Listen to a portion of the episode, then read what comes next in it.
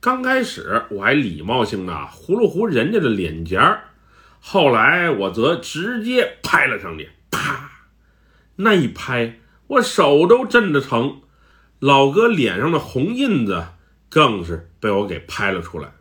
我当时看那老哥还有心跳，呼吸也有，就感觉他人应该是没事儿，就是不知道为啥昏迷了。后来我实在没辙了，于是拿起手机呀、搜了个善堂的电话，准备打过去，叫辆急救车过来给他拉走。没想到我刚搜着电话，还没打出去，那胖子自己先醒了。他先是咳嗽了两下，仿佛被呛着了，之后猛喘了几口粗气，慢慢睁开了双眼。这回他的眼睛是正常的，黑眼珠还在，目光稍显猥琐，但是啊，还算是正常。哦，哦，我怎么躺在地上了？大哥，刚才发生什么事儿？您都不记得了吗？啊，发生什么事儿了？哦，我真的记不住了。呃，你有水没有啊？我有些口渴。水我还真没有。我扶您起来吧。你家在哪儿？用不用我送你回去啊？嗯，不用不用了，谢谢了。我骑摩托车呀，自己回去就好。哎，我车呢？我摩托呢？跑哪去了？我刚才来的时候可就没看见什么摩托。您一人啊，在路中间跳着泰式传统舞蹈，难道您不记得了吗？我跳舞？靠！你别开玩笑了。我也就是甩甩肚皮，跳舞我可真不会，你还真挺搞笑，大哥，我骗你干嘛？我看您那一下下的舞姿，还以为是专业练过的呢。嗯，刚才发生什么了？我怎么什么都记不起来了呢？我只记得我从朋友家出来，骑着摩托走在这条小路上，之后发生了什么？我这脑子还真记不住了，我摩托呢？你那摩托去哪儿了？我可就真不知道啊！你可别怀疑我，哼，小伙子，我相信你，你别多想。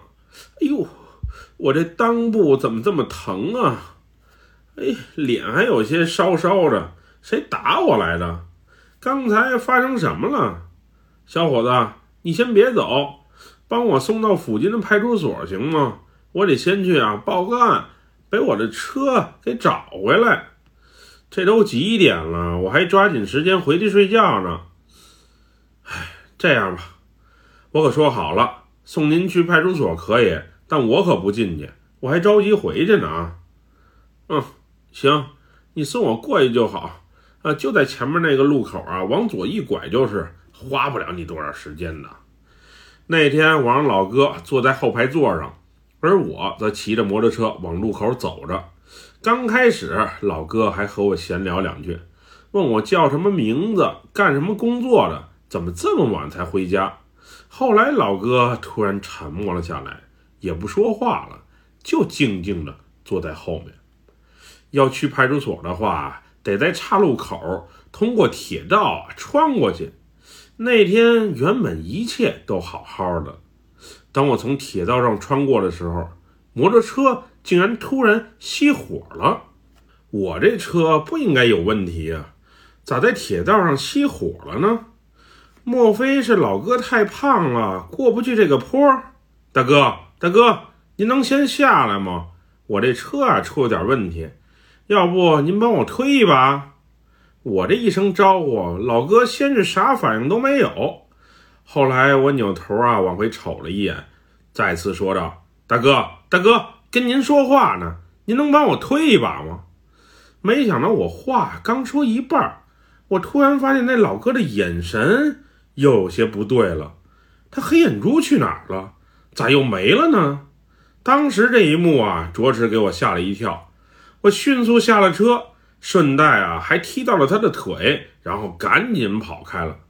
这道理是什么情况？那老哥又是咋回事？咋又听不懂人话了呢？就在这时啊，我身后一道强光射向了我，见我没反应，又摁了几声喇叭，滴滴。我回头一瞅，是一辆皮卡车呀，也要过岔路口，而我正好挡住了人家的道。我刚要上前寻求帮助，紧接着“砰”的一声，我那摩托车连人带车倒在了路上，而那坐在后面的老哥也再次昏迷了过去。这时，我示意开皮卡的小哥啊过来搭把手，帮我把人啊先扶到路边，然后再帮我啊把车给推过来。那小哥人还是挺不错的啊，帮了我不少忙。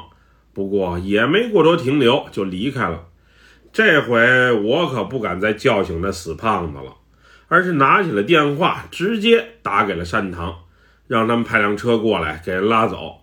无论是拉到医院还是什么其他的地方。我可是不敢管了，也就十多分钟的功夫，善堂的急救车啊就过来了。我一看救助的人来了，就准备赶紧离开了。嗯，怎么回事啊？这是？哦，我也不知道。